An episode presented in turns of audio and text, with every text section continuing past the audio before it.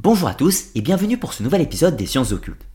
Vous êtes passionné de vampires, de sorcellerie ou autre affaire de tueurs en série Eh bien vous êtes au bon endroit. Aujourd'hui, nous allons raconter l'histoire de Elisabeth ou Erzabeth Bathory, connue dans la légende comme une femme vampire ou une tueuse en série, mais nous allons également nous intéresser à la véritable histoire. Alors, qu'en est-il? Elisabeth Bathory était-elle réellement un vampire? Était-elle réellement une tueuse en série? Ou bien fut-elle victime d'un complot politique dans le but de s'approprier ses innombrables richesses Si tout le monde connaît le célèbre Dracula, inspiré en partie de la vie de Vlad Tepes, prince de Valachie, la légende de la comtesse sanglante n'est pas moins fascinante et fait figure d'archétype des histoires de vampires qui seront maintes fois adaptées au cinéma ainsi qu'en littérature, notamment dans le célèbre roman La comtesse sanglante de Valentine Penrose. Il est parfois difficile de dissocier la réalité de la fiction dans ce type d'affaires. L'imaginaire a depuis longtemps pris le pas sur la réalité des événements. Dans un premier temps, nous allons présenter la légende vampirique de la comtesse sanglante avant de passer à la partie plus historique. C'est l'histoire de la comtesse Elisabeth ou Erzabeth Bathory, et cette dernière fut une comtesse hongroise qui vivait en actuelle Slovaquie, au cours des XVIe et XVIIe siècles. Élisabeth appartenait à la plus haute noblesse hongroise et disposait de plusieurs châteaux ainsi que d'une fortune colossale à la suite de la mort de son mari. Une femme de pouvoir qui avait versé dans les arcanes de la sorcellerie et qui se serait livrée à des pratiques sanglantes dans l'optique d'obtenir la jeunesse éternelle. Le récit légendaire possède de nombreuses versions sur l'origine vampirique de la comtesse. L'une d'entre elles nous dit que c'est lors d'un incident avec une femme de chambre qu'Élisabeth aurait découvert son attrait pour le sang des vierges. La comtesse avait pour habitude de maltraiter ses servantes et lors de l'une de ses réprimandes, la comtesse aurait frappé la jeune servante et quelques gouttes de son sang auraient atterri sur la joue de la maîtresse de maison. Le lendemain, Élisabeth observe que la peau de son visage semblait plus ferme et rajeunie là où le sang avait coulé. C'est ainsi que la quête vampirique de la comtesse allait débuter. Une autre version nous raconte qu'une femme, adepte de la sorcellerie, vivait dans les environs du château et que cette dernière aurait prodigué des conseils à la comtesse afin de trouver le secret de l'immortalité via la magie du sang. Dans tous les cas, la sorcière fut installée au château et le massacre allait commencer. Voyant l'effet bénéfique du sang, Élisabeth ordonne à ses serviteurs de kidnapper de jeunes femmes et de les vider de leur sang afin d'y remplir une baignoire où la comtesse pourrait s'immerger pour retrouver sa vitalité. Dans les premiers temps, ce sont les servantes du château qui font les frais de la folie sanguinaire d'Élisabeth. Mais les besoins de sang ne s'arrêtent pas. La comtesse envoie ses sbires capturer les jeunes femmes du village, ce qui commence à attiser les soupçons. Les villageois constatent des disparitions et les rumeurs de la folie meurtrière de la comtesse se répandent dans le royaume. Élisabeth aurait pris des bains de sang quotidiennement sous les conseils de sa sorcière, probablement associés de quelques rituels diaboliques les jeunes victimes seraient torturées et violentées avant d'être vidées de leur fluide vital. Les légendes nous disent que la comtesse ne vieillissait pas et semblait même rajeunir d'année en année. Toute la région était terrorisée mais prise sous une chape de silence. Rien ne semblait pouvoir entraver les meurtres vampiriques du château. La chute de la comtesse serait due à sa soif de sang devenue incontrôlable. En effet, Élisabeth ne se contentait plus des servantes et des paysannes. Il lui fallait du sang noble. C'est ainsi que plusieurs demoiselles de haute naissance disparurent mystérieusement lors de leur visite au château de Castiche. Il n'en fallait pas moins pour que les autorités décident d'intervenir. Plusieurs plaintes avaient déjà été portées à l'attention des autorités par le pasteur luthérien Istvan Magari, mais aucune enquête ne fut déclenchée à cause du statut de la comtesse. La disparition de filles de petite noblesse pousse néanmoins le pouvoir royal à intervenir, récolter les preuves et mener l'enquête sur les crimes de la comtesse sanglante. Georgi Turzo, le palatin de l'empereur Mathias Ier de Habsbourg, vint en personne au château de Castich pour confronter la maîtresse des lieux. Une fois sur place, les scènes d'horreur s'enchaînent. Un domestique gît dans le jardin et semble avoir été battu à mort. Dans le vestibule, il trouve le cadavre d'une jeune femme vidée de son sang ainsi que plusieurs autres victimes en pleine agonie. Une odeur pestilentielle envahit le château alors que la comtesse recevait ses visiteurs dans la plus parfaite impassibilité. Élisabeth est immédiatement mise aux arrêts ainsi que ses serviteurs dans l'attente de leur procès. La sorcière, quant à elle, ne fut jamais retrouvée, mais peut-être qu'il ne s'agit que d'un personnage de légende. De nos jours, la légende d'Elisabeth Bathory a profondément influencé le cinéma et la littérature. C'est par essence l'archétype du vampire féminin, de la même façon que Dracula pour les vampires masculins. D'ailleurs, on voit que la légende d'Elisabeth Bathory a profondément influencé le roman Carmilla de Sheridan Le Fanu, qui est l'une des œuvres majeures de la littérature vampirique au XIXe siècle. On va également voir que dans Dracula, ou plus précisément la nouvelle L'invité de Dracula, le héros est en présence d'une tombe qui fait directement référence au personnage d'Elisabeth Bathory. Alors, là, évidemment, je vous ai raconté la légende vampirique du personnage, mais maintenant, nous allons quitter le domaine légendaire pour nous intéresser à la véritable histoire de Elisabeth Bathory. Elisabeth Bathory est née en 1560 dans l'une des plus puissantes familles de Hongrie. La région était en plein chaos. D'un côté, les partisans du Saint-Empire des Habsbourg qui contrôlaient les territoires de la Hongrie royale. De l'autre côté, les territoires sous domination de la Turquie ou la Hongrie ottomane. Puis enfin, une troisième partie qui prend le nom de Hongrie orientale, contrôlée par les seigneurs voïvoïdes. Le père d'Élisabeth, Georgi Báthory, est un partisan des Habsbourg et le frère de ce dernier est également gouverneur de Transylvanie. La famille d'Anne, la mère d'Élisabeth, est tout aussi illustre avec notamment Étienne Ier Báthory, qui sera roi de Pologne, et plusieurs autres prélats de l'Église. Élisabeth bénéficie d'une excellente éducation et apprend plusieurs langues en plus de hongrois, notamment le latin, le grec, l'allemand et le slovaque. Elle passe son enfance dans le château d'Exed entouré de domestiques. La jeune femme est fiancée à l'âge de 11 ans à Ferenc Nadasdi et emménage dans le château de Sarvar jusqu'à son mariage.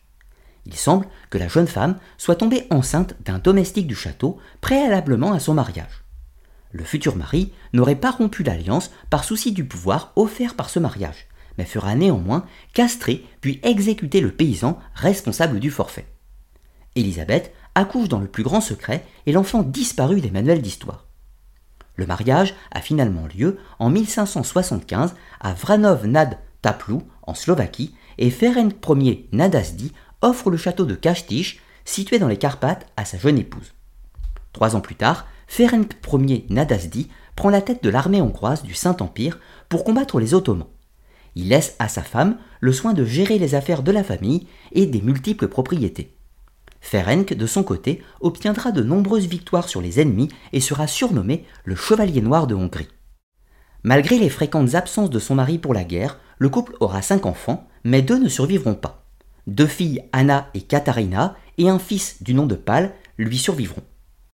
L'année 1593 marque le début de la longue guerre contre l'Empire ottoman et Ferenc Ier Nadasdi est au front et Élisabeth doit prendre la charge de la défense des domaines contre les pillages des Turcs.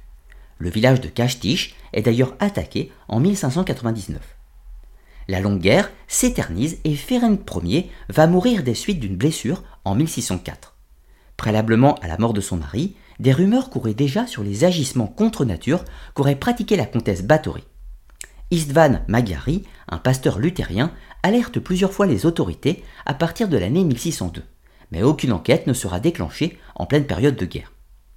La comtesse Elisabeth Bathory doit maintenant gérer seule les affaires de famille à partir de 1604. Elle détient plusieurs châteaux, un vaste territoire et une fortune colossale. La longue guerre prend fin deux ans plus tard avec le traité de Sidva-Torok. Les Ottomans sont stoppés dans leur conquête de la Hongrie royale et la Transylvanie devient une province indépendante. C'est Gabriel Ier Báthory, le cousin d'Élisabeth, qui en devient prince en 1608. De son côté, le roi de Hongrie et archiduc d'Autriche Mathias Ier souhaite prendre contrôle des possessions d'Élisabeth en Hongrie, mais se heurte à la résistance de la comtesse qui compte bien préserver ses possessions elle choisit de s'allier à son cousin, Gabriel Ier Báthory, pour s'opposer à Mathias Ier. Le tout sur fond de guerre religieuse entre catholiques et luthériens. Les rumeurs des crimes perpétrés par Élisabeth dans les châteaux de Castich et de Sarvar commencent à partir de 1602, mais le soupçon des actes de sorcellerie ne commence à apparaître qu'après la mort de son mari. Finalement, Mathias Ier demande l'ouverture d'une enquête en 1610 sous la conduite de Giorgio Turzo. Plusieurs témoins sont entendus et les langues se délient. 300 témoignages seront collectés dans l'année. La comtesse et plusieurs de ses serviteurs sont accusés d'avoir pratiqué des actes de torture à l'aide d'aiguilles, de tenailles et de marquage au fer rouge, de malnutrition ou autres sévices ainsi que des mutilations physiques.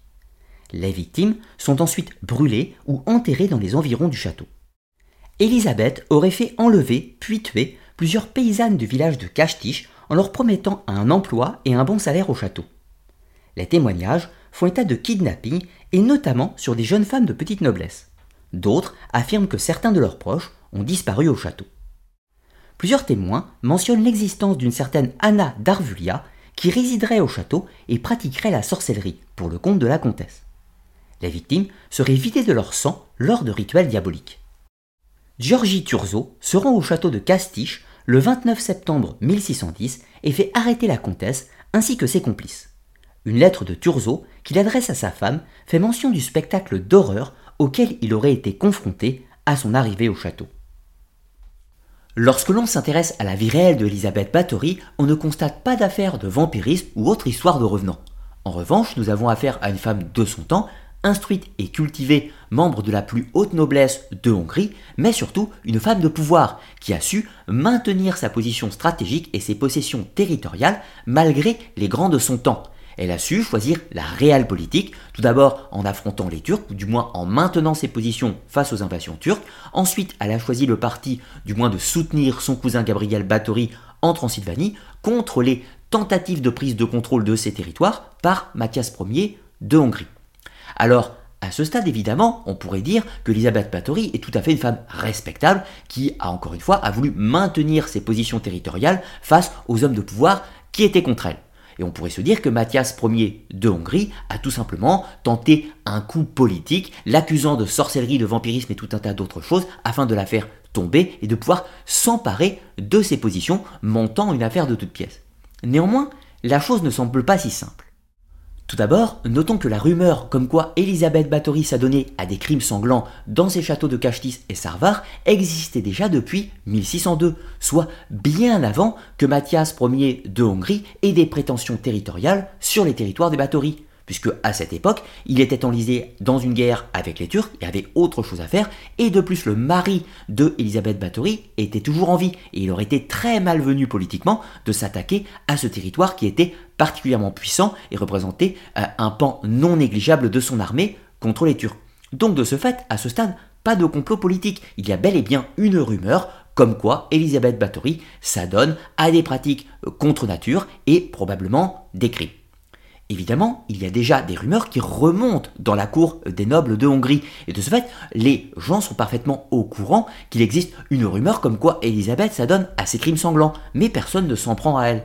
Ce n'est que de nombreuses années plus tard, après la mort euh, de Ferenc Ier Nadalny, mais surtout à partir du moment où il y a un conflit ouvert entre les Bathory et le royaume de Hongrie, où clairement Elisabeth a pris le parti de soutenir son cousin, eh bien, c'est à ce moment-là qu'une enquête est ouverte. Donc on peut faire une synchronicité entre l'ouverture de l'enquête pour acte de sorcellerie avec le conflit politique. Donc, on ne doit pas oublier que les rumeurs existent préalablement, mais néanmoins ces mêmes rumeurs seront instrumentalisées à un moment charnière de la politique de ce pays. Ensuite, poursuivons l'analyse avec l'arrestation d'Elisabeth Bathory par Georgi Turzo. Ce dernier est horrifié par ses découvertes qu'il a fait dans le château de Castich. Alors, évidemment, si nous étions simplement dans une manipulation politique, eh bien, Georges Turzo n'aurait pas pris le temps d'envoyer un courrier à sa femme afin de l'informer de toutes les horreurs auxquelles il avait été confronté. En réalité, les deux affaires ne s'excluent pas. Il ne fait pas de doute que Mathias Ier de Hongrie a profité de ces rumeurs afin de déclencher une action politique contre la comtesse Bathory afin de se débarrasser de la concurrence, si on peut dire.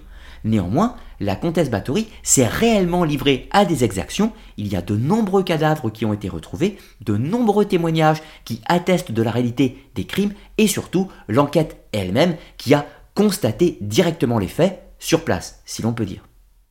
Alors bien sûr, le fait que Elisabeth Bathory soit responsable de nombreux crimes et soit probablement une tueuse en série ne fait pas pour autant d'elle un vampire. Mais c'est là toute la transformation entre l'histoire, les rumeurs et l'aspect légendaire qui va se greffer au-dessus de la réalité, faisant de ce personnage mystérieux une sorte de monstre déshumanisé, et quoi de mieux qu'un vampire. Mais pour le moment, allons un petit peu plus loin et voyons quel sera le destin de Elisabeth Bathory après son arrestation. Elisabeth Bathory est placée sous tutelle de Georgie Turzo en attente de son procès qui aura lieu en janvier 1611. Les complices de la comtesse sont torturés et avoueront tous les crimes. Élisabeth, quant à elle, échappera à la torture en raison de sa position sociale. Les servantes, Dorothea et Ilona, seront condamnées à avoir les doigts arrachés avant d'être brûlées sur le bûcher. Le gardien de prison du château, un dénommé Fisco, est jugé moins responsable, mais sera quand même condamné à la décapitation avant de finir sur le bûcher. La dernière complice, Cataline, aurait participé aux actes macabres de force et sous la contrainte, et de ce fait ne sera pas condamnée à mort, mais à la réclusion perpétuelle. Elisabeth Bathory, quant à elle, ne sera jamais poursuivie officiellement par le tribunal, afin d'éviter de salir le nom de sa famille. Elle sera néanmoins assignée à résidence dans une seule pièce de son château et sous la surveillance de garde. La comtesse sanglante va mourir en 1614 après trois années de réclusion emmurée dans une chambre de son château de Castiche. Elle avait rédigé son testament quelque temps avant sa mort, faisant de sa fille Katharina la seule héritière de ses possessions. Sa volonté ne sera pas respectée et tous les biens de la comtesse reviendront à la couronne de Mathias Ier, devenu entre-temps l'empereur du Saint-Empire. Les villageois refuseront que le corps d'Élisabeth soit inhumé dans l'église de Castich et la dépouille de la comtesse sera alors envoyée dans le village d'Exed, le berceau de la famille Bathory. C'est ainsi que se termine l'histoire réelle de la comtesse Elisabeth Bathory. Progressivement, celle-ci va s'effacer pour laisser place à la légende de la femme vampire. Mais alors, qu'en est-il de la réalité? Elisabeth Bathory était-elle un vampire ou une sorcière ou était-elle simplement la victime d'un complot politique? Eh bien, comme je vous le disais préalablement, pour moi, il s'agit des deux à la fois. En premier lieu, il y a bel et bien complot, au sens où Mathias de Hongrie profite d'une opportunité qui est offerte à lui afin de se débarrasser de la comtesse sans en passer par les armes. Ceci peut être assez facilement démontré historiquement. Mais ensuite, il y a tout l'autre aspect. Tout d'abord, nous avons des correspondances entre Elisabeth Bathory et son mari du temps où il était en vie, où ils s'échangeaient des méthodes de torture, des méthodes afin de euh, d'infliger des souffrances physiques à des individus diverses et variés. Et on voit qu'ils se réjouissaient assez de ces différents protocoles, si l'on peut dire. Donc, on observe déjà une sévérité et une habitude euh, à la euh, violence physique qui était présente chez Elisabeth Bathory. Et d'ailleurs, cela a été constaté sur de nombreux serviteurs du château de Cachtis qui ont subi des mauvais traitements. En deuxième point, il y a les accusations et les rumeurs, car en effet, il y a de nombreux témoignages de paysans dans les villages avoisinants, mais également d'autres familles nobles qui vont accuser la comtesse Elisabeth Bathory d'avoir assassiné leurs proches avec différents procédés.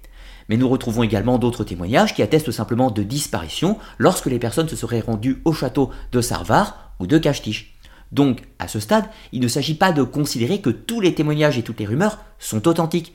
Mais même si 10% d'entre elles seraient vraies, cela ferait dans tous les cas de la comtesse Bathory une tueuse en série. D'ailleurs, disons-le simplement, il n'y a pas de fumée sans feu, et ces rumeurs étaient particulièrement anciennes, puisque remontées à avant 1602. Ensuite, progressivement, elles vont évoluer en rumeurs de sorcellerie, qui est, pourrait-on dire, l'évolution normale de crimes répétitifs où on pense que la présence du diable est dans les alentours et que, de facto, euh, la comtesse Bathory n'est plus seulement une tueuse, mais devient une sorcière qui aurait fait un pacte avec le diable, ces meurtres ayant un objectif pour servir son maître diabolique. Enfin, le troisième point, et pas des moindres, c'est qu'il y a des preuves matérielles des crimes de la comtesse. En effet, de nombreux corps seront retrouvés à proximité des châteaux, alors les différentes sources parlent de 30 ou 40 corps, parfois de 100 ou 200 corps, et même des sources plus tardives parlent de 600 corps. Là, cela semble un peu extravagant, mais dans tous les cas, et quel que soit le chiffre exact, il y a bien eu des cadavres retrouvés dus aux exactions de la comtesse. Autre chose, à l'intérieur même des châteaux seront retrouvés des objets de torture, des salles de torture et des cachots pour les victimes. Et c'est notamment de là qu'est venue la transformation d'une tueuse en série à la sorcellerie et plus tard au phénomène de vampirisme, puisque la comtesse Bathory avait pris pour habitude de vider ses victimes de leur sang. Cela faisait probablement partie de son protocole de torture, mais cela a donné progressivement euh, naissance à la légende de la femme vampire, celle qui nous est restée encore aujourd'hui. Alors dans tous les cas, j'espère que vous aurez apprécié la découverte de ce sombre personnage qui était Elisabeth Bathory. Pensez comme d'habitude à commenter, partager et liker la vidéo. Et je vous rappelle que vous pouvez me soutenir sur Tipeee si vous en avez le désir, qui est le site de financement participatif qui me permet de continuer mon travail. Dans tous les cas, je vous dis à très bientôt pour de nouvelles vidéos, histoire, archéologie et mythologie, mais également sur les sciences occultes. A très bientôt